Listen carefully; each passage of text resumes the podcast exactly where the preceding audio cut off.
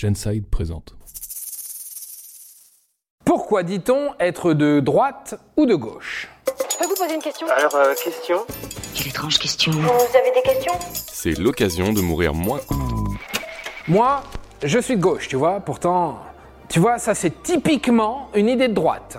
Ce genre de phrases, on les entend tout le temps. Dès qu'il s'agit de parler de politique en France, on distingue assez grossièrement les deux côtés, la droite et la gauche. Mais au fait, d'où ça vient cette histoire de gauche et de droite? Et surtout, est-ce que c'est si binaire que ça?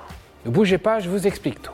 Allez, pour une fois, je vais pas faire de suspense. Si on parle de gauche et de droite, c'est parce que c'était plus facile pour compter. Ces conneries de gauche et droite, euh, ça veut rien dire ces machins. Selon comment on est tourné, ça change tout. Et là, vous vous dites clairement, mais de quoi est-ce qu'il parle encore, lui? Bon, installez-vous et laissez-moi vous raconter cette drôle d'histoire de gauche et de droite. Tout remonte à la Révolution française en 1789. Je ne vous refais pas l'histoire, mais à l'époque, ça chauffe grave pour le roi en place, un certain Louis XVI.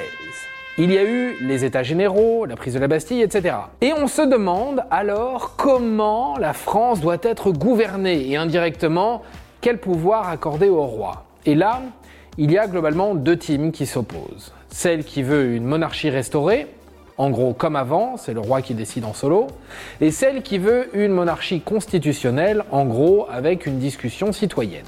Spoiler alerte, c'est la monarchie constitutionnelle qui va gagner. Du coup, du coup, eh ben, les membres des États généraux, clergé, noblesse, tiers États, se rassemblent en Assemblée nationale. Vous avez capté Assemblée nationale? Et ils décident de procéder à un vote.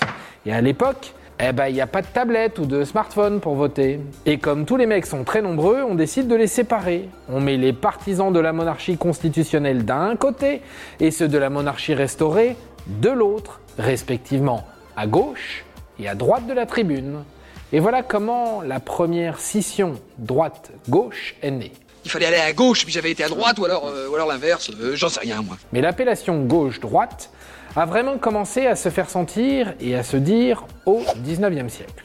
Pour résumer, il y avait les royalistes et les contre-révolutionnaires d'un côté, qui voulaient le retour du roi, et de l'autre, les défenseurs de la liberté individuelle. Au fil du temps, les oppositions d'idées se sont affinées et on a pu voir des gens de gauche avoir des différends entre eux, certains souhaitant plus de liberté, certains étant plus radicaux. Et même chose de l'autre côté. Aujourd'hui, être de gauche ou de droite est surtout un héritage, mais les idées de gauche d'il y a 50, 30, voire même 20 ans ne sont plus vraiment les mêmes que celles d'aujourd'hui. Pareil pour les autres couleurs politiques. Et le rouge, c'est la couleur de quoi? Le rouge, c'est la couleur du sang, le rouge, c'est la couleur des Indiens, c'est la couleur de la violence Pour résumer, le clivage gauche-droite est le fruit d'affrontements idéologiques et politiques entre réformistes et conservateurs, mais avec un objectif, celui de faire naître le débat et de constituer la meilleure réponse politique possible, même si les avis divergent.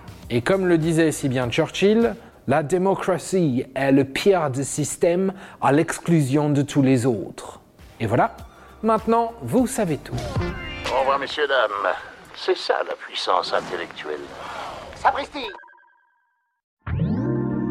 Attends, avant de partir, j'ai juste un truc à te dire. Viens découvrir notre podcast Sexo, la question Q. Deux minutes pour tout savoir sur la sexualité féminine.